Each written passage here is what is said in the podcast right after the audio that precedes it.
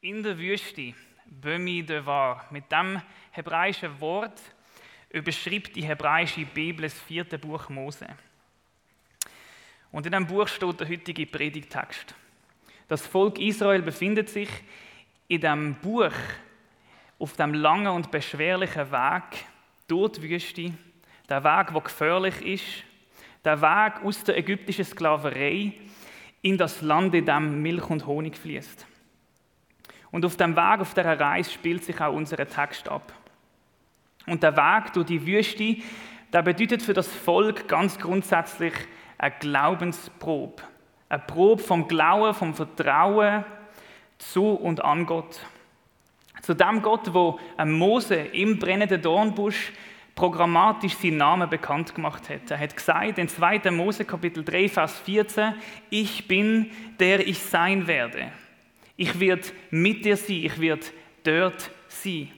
Das hat Gott zu Mose und dem Volk gesagt. Und als der Gott, wo mit ihnen ist, wo mitkommt, wo mit Gott mitzieht und ihnen Zukunft aufmacht, als der Gott hat sich Gott immer wieder erwiesen. Das Volk Israel hat erlebt, wie Gott da ist, wie er gut ist und es gut mit ihnen meint. Er hat mit ihnen gelitten, er hat ihr Schreien gehört, wo sie versklavt sind in Ägypten. Er ist gekommen und hat das unterdrückte Volk befreit. Er ist dann auch dort auf dem Weg raus aus Ägypten. Er hat ihnen das Meer gespalten und sie aus einer weiteren, ausweglosen Situation befreit. Und dann nachher war er dort als die Wolkensäule am Tag und die Fürsäule in der Nacht und hat ihnen den Weg gezeigt, dass sie sich nicht verirren.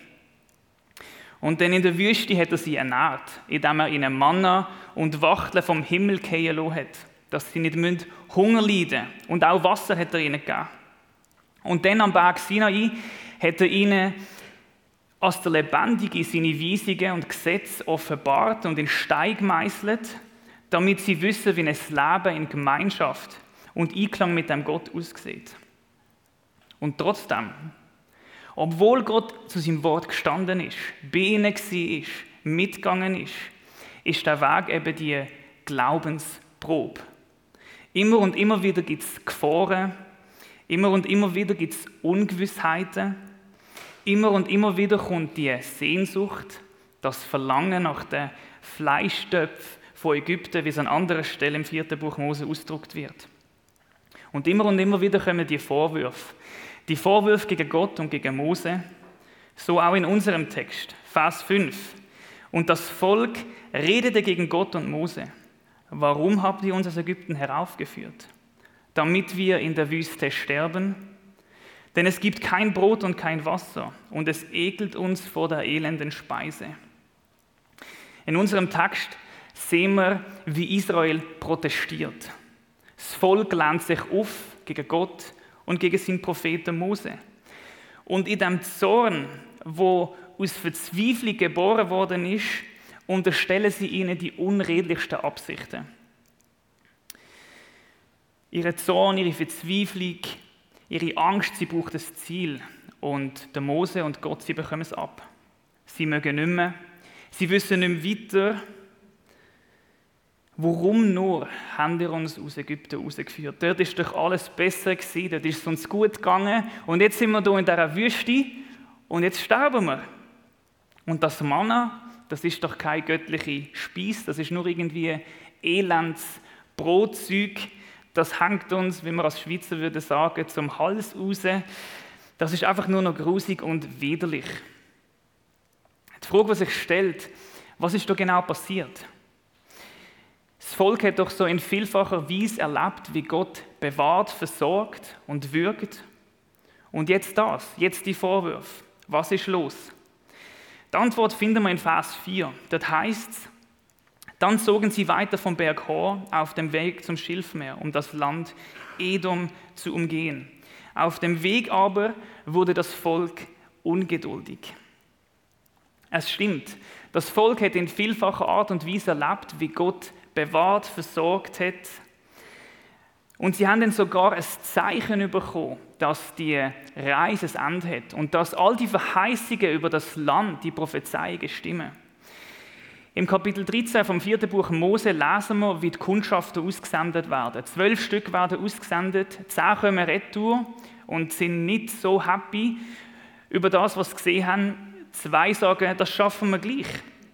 Aber das Wort von diesen zehn hat viel mehr Gewicht gehabt im Volk. Sie haben gesagt, ja, es ist ein Land, wo Milch und Honig fließt. Es hat alles dort, Trauben, Granatäpfel, köstliche Feigen. Die Sachen bringen sie sogar mit. Man sieht es, handfest, Sachen sind da. Aber gleich, sie sagen, das Volk dort drinnen ist stark und die haben große Burgen, große Festungen und wir wissen nicht, ob wir das schaffen. Und so eilen die Gerüchte von Maul zu Maul und eine Meuterei bricht sich Bahn und das Volk lernt sich auf und Mose und Gott sind rotlos und die Folgen die sind verheerend. Weil letztlich darf niemand mehr aus dieser ungläubigen Generation das Land betreten. Und dann müssen sie 40 Jahre nochmal eine Zusatzschlaufe machen, bis sie dann überhaupt dürfen in das Land kommen. Und auf dieser Zusatzschlaufe befindet sich das Volk in unserem Text. Aber das Problem ist noch sehr viel größer. Sie haben natürlich müssen von Ort zu Ort wandern. Man kann nicht immer am gleichen Ort bleiben in der Wüste. Man ist darauf angewiesen, dass es wenigstens ein bisschen etwas zu essen gibt für Tiere. Das heißt, die haben sich müssen bewegen. Die haben nicht einfach 40 Jahre können ein provisorisches Lager aufbauen. Das heißt, sie müssen die 40 Jahre immer noch umwandern. Und das Problem ist jetzt das Folgende: Der König von Edom hat ihnen nicht erlaubt, durch sein Land durchzuziehen. Das lesen wir ein bisschen vor unserem Text und wir sehen es hier auch in unserem Text im Vers 4. Sie sind dort angezogen, um das Land Edom zu umgehen. Und es hat wahrscheinlich einen schnelleren Weg gegeben zu der nächsten provisorischen Zwischenstation. Aber jetzt müsst ihr halt irgendwie ringsum gehen, vielleicht sogar über irgendwelche dummen Berge laufen und es ist mühsam und es ist heiß und ja, es ist einfach nur blöd. Und, und dann passiert etwas auf dieser Reise. Am Ende vom Vers 4 heißt es, auf dem, Volk, auf dem Weg wurde das Volk ungeduldig. Die Luther-Übersetzung bringt es ein bisschen prägnanter oder markanter auf den Punkt und der Luther sagt, sie sind verdrossen worden. Buber Rosenzweig, eine andere Übersetzung, die sagen, die Seele vom Volk ist klein worden unterwegs. Und wenn man ins Hebräische geht und das ganz wörtlich nimmt, dann heißt es eigentlich, dass die Seele vom Volk zu kurz worden ist oder zu kurz, zu co ist. Also man muss eigentlich was passiert ist, die seelische und die geistliche Kraft ist diesen Menschen ausgegangen. Ihre Lebensenergie ist wie abgeschnitten gewesen. Das drückt der hebräische Text eigentlich aus. Ihre Kraft, ihren Wille, durchzuheben, weiterzugehen, der ist da gelegen. Da gelegen wie ein Stoppelfeld nach der Ernte. Es ist nichts mehr übrig. Man kann von nichts mehr zehren. Das Volk fühlt sich ohnmächtig und klein als Spielball von ihren Umständen und von fremder Macht. Sie sind hilflos, sie fühlen sich ausgeliefert, sie sind ängstlich, verzweifelt. Und es gibt ein Sprichwort, das sagt, Angst macht kleine Augen und ein enges Herz. Und das passiert hier mit dem Volk Israel. Aber wie kommt es? Es kommt daher, dass sie nur noch auf das schauen, was vor Augen ist. Sie sehen ihre Umstände, der lange Weg, die x Jahre, die noch vor ihnen liegen, dass sie nicht den direkten Weg von A nach B gehen können, sondern ringsum müssen, dass es wieder mühsam und heiß wird, dass sie nicht wissen, wo sie in zwei Wochen werden sein. Die Situation, die ist bedrückend, kräfteraubend. Und sie schauen nicht mehr länger und hören nicht mehr länger auf das, was Gott gesagt hat. Da sind die Umstände, ihre Situation und dort ganz weit weg sind Zusagen von Gott. Sie sind so weit weg, dass sie sie gar nicht mehr hören können. Sie werden total und absolut von ihrer Not, von ihren Sorgen vereinnahmt und plötzlich wird alles dunkel. Und dann kommt ihre Seele zu kurz. Sie schneiden sich von Gott ab, sind nicht mehr mit ihm verbunden. Doch hat diese Verzweiflung nicht auch ihr Recht? Sollten sie nicht auch klagen und protestieren dürfen? Die Umstände die sind doch schlimm und bedrückend und es ist nicht lustig und einfach. Natürlich, das ist ja so, die Strapazen, die Plogen auf dieser Reise, die sind nicht einfach. Es ist hart und schwierig. Aber, und jetzt kommt es, mit dieser Mutlosigkeit, dem Kleinglauben, dem Verdruss, kommt sehr viel Gift in ihr Leben. Sie vergiften ihre Träume und ihre Hoffnungen und letztendlich vergiften sie auch ihre Beziehung zu Gott. Im Text heißt es in Vers 6, da sandte der Herr die Saraf-Schlangen gegen das Volk und sie bissen das Volk und viel Volk aus Israel starb. Schlangen sind unter das Volk gekommen und die sind tatsächlich gekommen. Und der Biss, der ist tödlich gewesen, der hat brennt wie Feuer. Aber irgendwo sind die Schlangen auch ein sichtbares Volk oder eine sichtbare Realität von dem, wo im Herz von diesen Menschen abgegangen ist. Sie sind die sichtbare Folge und die Realität von ihrem Kleinglauben. Sie haben ihre Träume vergiftet, wie ich gesagt habe, ihr Vertrauen zu Gott vergiftet und wahrscheinlich auch die Beziehungen untereinander vergiftet, weil sie einfach anfangen schlecht reden und anfangen ultra pessimistisch sein. Und das Gift, das hat sich eingeschlichen. Sie drehen sich nur noch um sich selber, schauen nur noch auf die Situation. Und so ist die innere Realität auch die äußere. Sie sind innerlich am Sterben und äußerlich sterben sie auch. Werfen wir an dieser Stelle doch mal einen Blick in unser eigenes Leben. Und lasst uns dabei ganz ehrlich sein. In der Wüste, die Erfahrung, die kennen doch auch wir noch allzu gut. Das ist doch auch eins der Lebensgefühle, die wir haben. Auch unser Leben ist eine Reise und es gibt schöne und angenehme Seiten und Seiten, aber es gibt auch Momente, wo schwierig sind, wo unangenehm sind, wo Wüste sind, wo es heiß ist, wo es beschwerlich ist, wo uns die Kräfte ausgehen. Und gleichzeitig haben wir auch Gott, wo uns in Jesus zusagt, ich bin Immanuel, Gott mit euch. Und das dürfen auch wir immer wieder erleben, wie Gott mit uns ist, zu seinem Wort steht und treibt. Nehmen wir uns doch einen kurzen Moment Zeit und zählen doch in Gedanken zwei bis drei Momente auf, wo ihr erlebt habt, dass Gott für euch da war, zu seinem Wort gestanden ist und euch versorgt hat. Ein kleiner Moment in Gedanken, zwei bis drei Momente.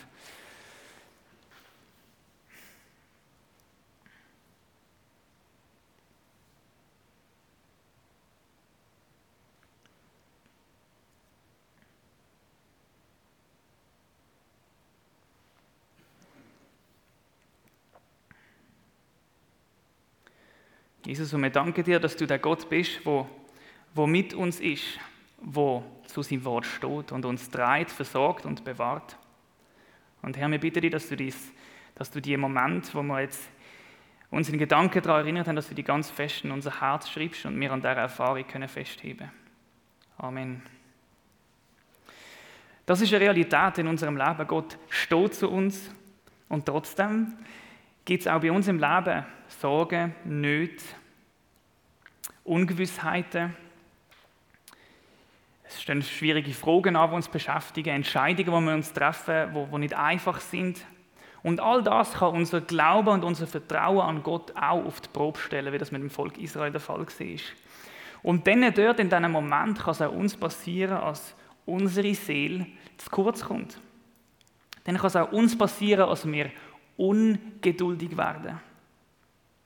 Dann kann es auch uns passieren, dass wir uns von diesen Situationen und Umständen so sehr vereinnahmen lassen, als wir unseren Blick von Gott abwenden und nur noch auf die Situation schauen. Dann verlieren auch wir vielleicht Zusagen und Prophezeiungen von Gott aus dem Ohr. Und dann passiert es auch, dass auch wir unsere Träume und Visionen und unsere Beziehung zu Gott irgendwo vergiften. Zum Glück gibt es bei uns keine reale Schlange. Also zumindest ich habe noch keine angetroffen. Wenn das bei der Fall ist, kommen wir das mit zu. Würde mich interessieren. Aber die Schlange gibt es gleich, einfach innerlich. Die bissen auch bei uns zu, in unserem Herz. Gedanken, Vorwürfe, Unglauben. Ein tiefer Graben, der sich aufmacht zwischen uns und Gott. Anfragen. Wir drüllen uns nur noch um uns selber und es bleibt irgendwo auch die Luft weg. Ein paar Beispiele. Vielleicht eine schwierige finanzielle Situation, die wir zu beschreiten haben, wo wir nicht wissen, ob das Geld Ende Monat noch langt. Krankheitssituationen, persönlich oder auch in der Familie, wo, man, wo es um Leben und Tod geht, wo man nicht weiß, wie es weitergeht. Stress und Druck in der Arbeitswelt oder auch in der Schule, wo man nicht mehr weiss, wo einem der Kopf steht. Beziehungskonflikt, Momente, die schwierig sind, wo man Stress hat mit einer Person und man nicht weiß, ob es noch gut kommt, vielleicht sogar in der Ehe. Oder auch ganz aktuell, es gibt Leute, die es hart getroffen hat, ähm, die Umwetter, und die wissen nicht, wie es weitergeht. Die stehen vielleicht noch mit einem Rucksack da und sonst nichts mehr. Umstände und Situationen, die brutal schwer sind. Und das ist nur natürlich, dass wir in diesen Situationen auch kommen und sagen, ja, Gott, was soll das? Wo bist du jetzt? Hast du uns vergessen? Willst du uns jetzt etwa richtig sterben lassen oder im übertragenen Sinn sterben lassen? Wie geht es weiter? In diesem Moment ist es schwierig, auf Gottes Möglichkeiten zu schauen. Und wir schauen oft nur auf unsere eigenen Möglichkeiten. Und unsere Möglichkeiten, die sind verschwindend klein.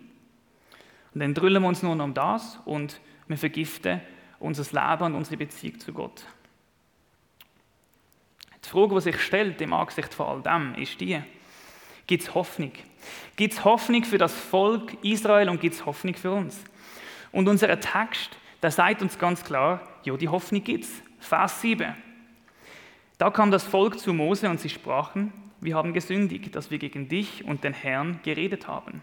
Bete zum Herrn, damit er uns von den Schlangen befreit. Und Mose betete für das Volk. Das Volk und so auch wir, wir können noch kommen. Wir können umkehren, wir können uns abkehren von diesen Vorwürfen, von diesen Zweifeln, von dem Unglauben.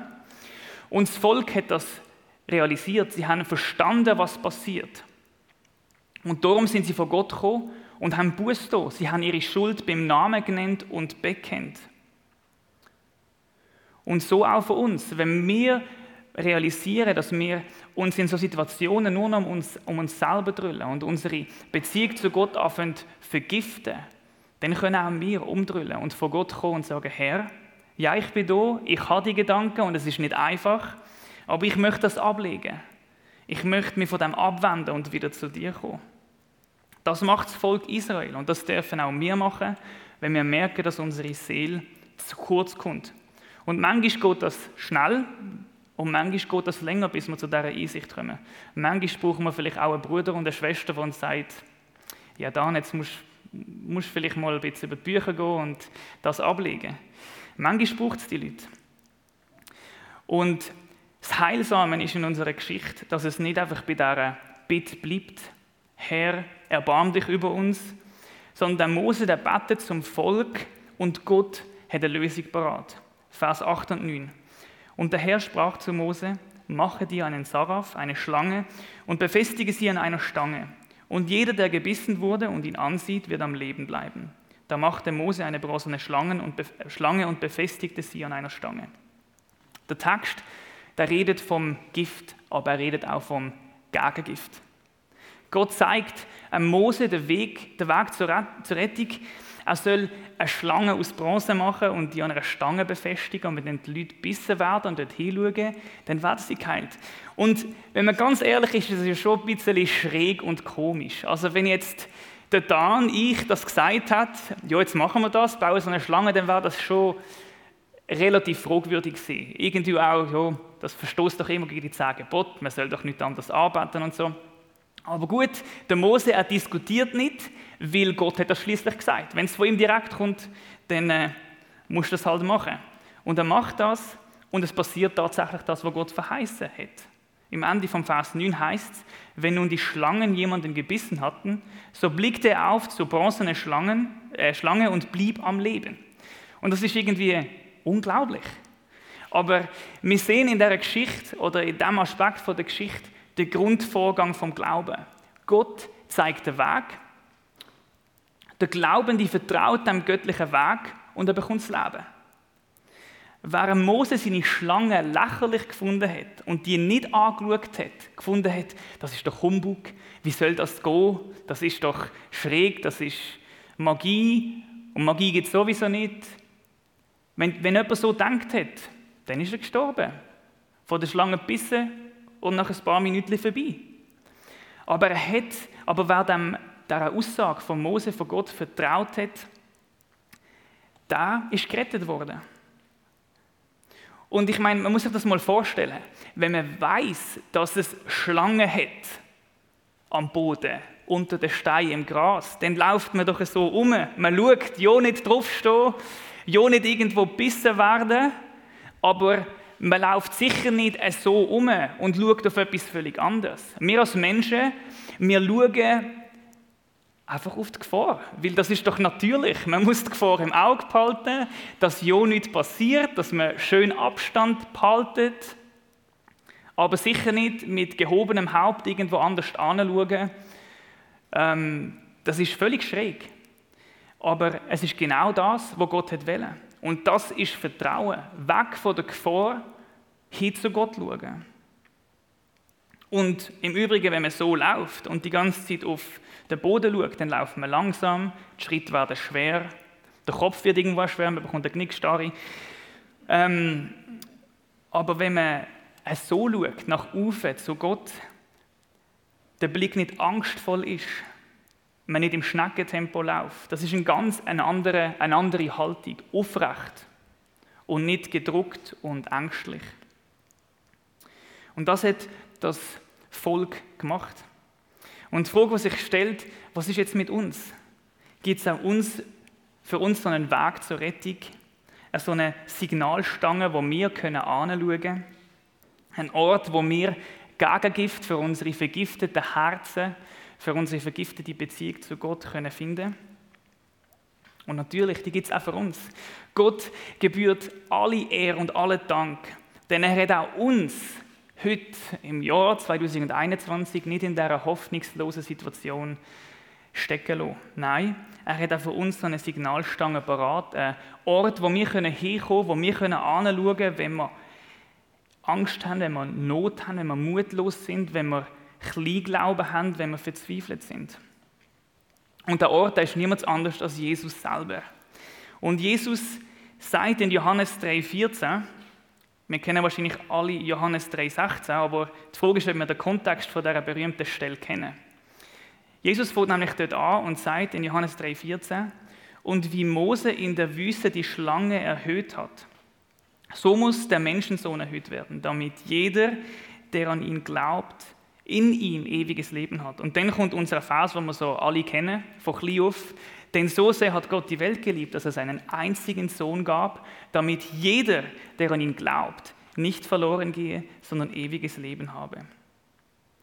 Ich finde das ganz spannend, dass Jesus die Geschichte, wo die schräge Geschichte aus dem Alten Testament direkt auf sich selber bezieht. Und er sagt damit, wir sollen auf ihn schauen, wie die Israeliten auf die ihre Schlange geschaut haben. Zu ihm dem, wo am Kreuz hängt. Und das ist auch für uns ein Blick vom Glauben, ein Blick vom Vertrauen. Und das ist natürlich etwas, was man macht, wenn man das erste Mal sich für Jesus entscheidet, aber das ist auch etwas, was man immer wieder macht. Immer wieder das Neu, neues Vertrauen auf Jesus setzen in Situationen, wo uns der Mut verloren geht, wo wir verzweifelt sind, wo wir merken, dass wir uns irgendwo von Gott trennt haben und uns um uns selber gedrillt haben. Wir müssen Gott vertrauen, unseren Blick weg von dem Problem und hin zum Kreuz wenden. Und er ist der, der unbegrenzte Möglichkeiten hat. Und daran erinnert uns auch das Kreuz. Ich meine, das muss man sich mal vorstellen. Er hat eigentlich aus der größten Niederlage, die man sich vorstellen kann, den größten Sieg je gemacht. Also ich stelle mir das einmal so vor, wo Jesus am Kreuz gestorben ist, hat der Teufel eine kleine Party oder vielleicht sogar eine große Party geschmissen mit allen anderen, weil was gibt es Besseres? Gott stirbt. Und er hat wahrscheinlich drei Tage Scheierweier gemacht ähm, und sich ins Fischli gelacht, weil das ist die größte Niederlage, die man sich vorstellen kann. Gott stirbt, es ist vorbei und verloren. Aber der Gott, der hat unbegrenzte Möglichkeiten.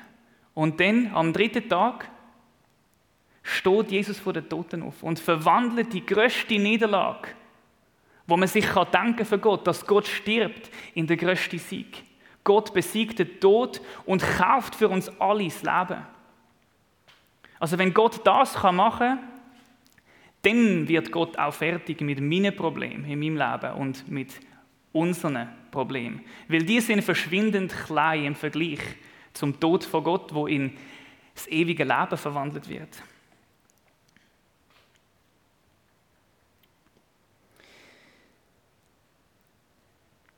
Ich stelle mir das auch einmal so vor, wie ein Seiltänzer. Wer schon mal, oder vielleicht für die Jungen, wenn man geht Slackline, das ist ja auch nicht gut, wenn man auf dieser Slackline steht oder auf einem Seil tanzt und immer runter Man muss einen Punkt fixieren, um das Gleichgewicht zu behalten. Und unser Leben im Glauben in dieser Welt ist irgendwo ein Tanz auf dem Seil. Es gibt Stürme, die aufkommen, Schwierigkeiten. Ein Leben im Glauben mit Jesus ist nicht ein Leben im Schönwetterbereich. Da gibt es Stürme. Jesus hat uns nicht versprochen, glaubt an mich und dann ist alles gut. Dann werden ihr nicht mehr von Naturkatastrophen getroffen, dann gibt es keine Krankheiten mehr, dann haben ihr immer genug Geld. Nein, das ist nicht das, was Jesus gesagt hat. Jesus hat gesagt, das Leben bleibt das Gleiche für uns alle. Vielleicht ist es sogar schwieriger für die, die an Jesus glauben. Vielleicht nicht für uns hier in der Schweiz, aber in anderen Ländern werden Leute verfolgt, weil sie an Jesus glauben. Da ist das Leben mit Jesus sogar sehr viel schwieriger als eins ohne. Aber Jesus sagt, ich bin mit euch. Das ist das, was er uns verspricht. Und natürlich, das ist nicht etwas, wo einfach ist. Nehmen wir doch mal den Petrus. Der Petrus ist ja so ein großer Mann von Gott gewesen. Und wir kennen doch die Geschichte, wo, er, wo sie im Boot sind und Jesus auf dem, auf dem See läuft und dann sagt Petrus, komm doch mal raus, komm doch bitte mit mir spazieren auf dem See. Ähm, und dann macht er das und kommt da raus. Aber selbst dem Petrus ist es passiert, dass er angefangen zu sinken und auf die Gefahren geschaut hat. Das gehört einfach zum Leben dazu. Das Leben mit Jesus ist nicht, keiner von uns kann das perfekt leben. Ohne Zweifel, ohne Kleinglauben. Und das ist mir ganz wichtig. Es geht, meine Aussage ist nicht, wir dürfen nicht mutlos sein, wir dürfen nicht zweifeln, wir dürfen nicht kleingläubig sein. Das passiert einfach. Also, fühlt euch und ich will mich auch selber nicht schuldig fühlen, weil ich habe den Kleinglauben, die Verzweiflung und die Mutlosigkeit auch.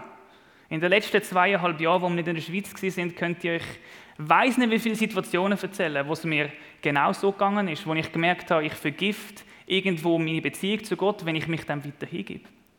Aber meine Aussage ist, was machen wir dort drin? Gehen wir uns dem hin und drüllen wir uns um die Sache und vergiften uns selber weiter?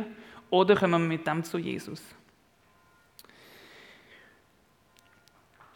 Und was ganz interessant ist an der Geschichte, das Volk bittet ja den Mose, gang zu Gott und sag Gott, nimm die Schlange weg. Aber die Schlangen kommen nicht weg. Die Schlangen bleiben da. Die bissen weiter rum. Aber es gibt ein Gegengift. Und so ist es auch bei uns. Das Böse verschwindet nicht aus unserem Leben das bleibt da. Da wird es Anfechtungen geben, da wird es schwierige Situationen geben. Aber Jesus bleibt auch da, der geht auch nicht weg. Und das Zweite, was mir wichtig ist, es ist wahnsinnig viel einfacher, jemandem zu vertrauen, wo man gut kennt. Das soll heißen, umso besser wir Jesus kennen, und davon bin ich tief davon überzeugt, desto einfacher wird es für uns, ihm zu vertrauen. Das heißt, lasst uns danach streben, möglichst viel Zeit mit Jesus zu verbringen. In der Stille, im Gebet, im Bibellesen, in der Gemeinschaft, im Gottesdienst, in Hauskreisen und uns seiner Gegenwart aussetzen. Weil umso besser wir ihn kennen, umso einfacher wird es für uns, uns auf ihn zu werfen, wenn die Gefahren kommen. Ich möchte noch einen Psalm lesen. Miriam, du kannst schon anfangen spielen. Ähm, ich bringe dir dann das iPad. ähm, Psalm 73, Vers 22 bis 26. Der der Psalmist, in Angesicht von, von Not und Anfechtung sagt er das. Er sagt, dennoch bleibe ich stets an dir, denn du hältst mich bei meiner rechten Hand. Du leitest mich nach deinem Rat und nimmst mich am Ende mit Ehren an. Wenn ich nur dich habe, so frage ich nichts nach Himmel und Erde. Wenn mir gleich Leib und Seele verschmachtet, so bist du doch, Gott, alle Zeit meines Herzens Trost und mein Teil. weiß jetzt nicht, wo du stehst, wo ihr steht, was in eurem Kopf vorgeht, wo, was eure Lebenssituation ist. Aber wenn es jetzt Sachen gibt, wo euch aufgegangen sind und wo ihr darüber reden Es wird auch während dem Lobpreis die Möglichkeit geben, um mit Leuten zu reden und mit Leuten zu beten und auch Sachen gemeinsam vor Gott zu bringen. Weil einmal ist das einfacher, wenn man das zusammen macht und nicht allein. Dann haben wir auch gerade jemanden, der, ja, einem stützt, ähm, aber auch jemanden, der auch das bezeugt, dass man das jetzt tatsächlich gemacht hat. Ich möchte noch beten, bevor wir gemeinsam ins Lob stimmen.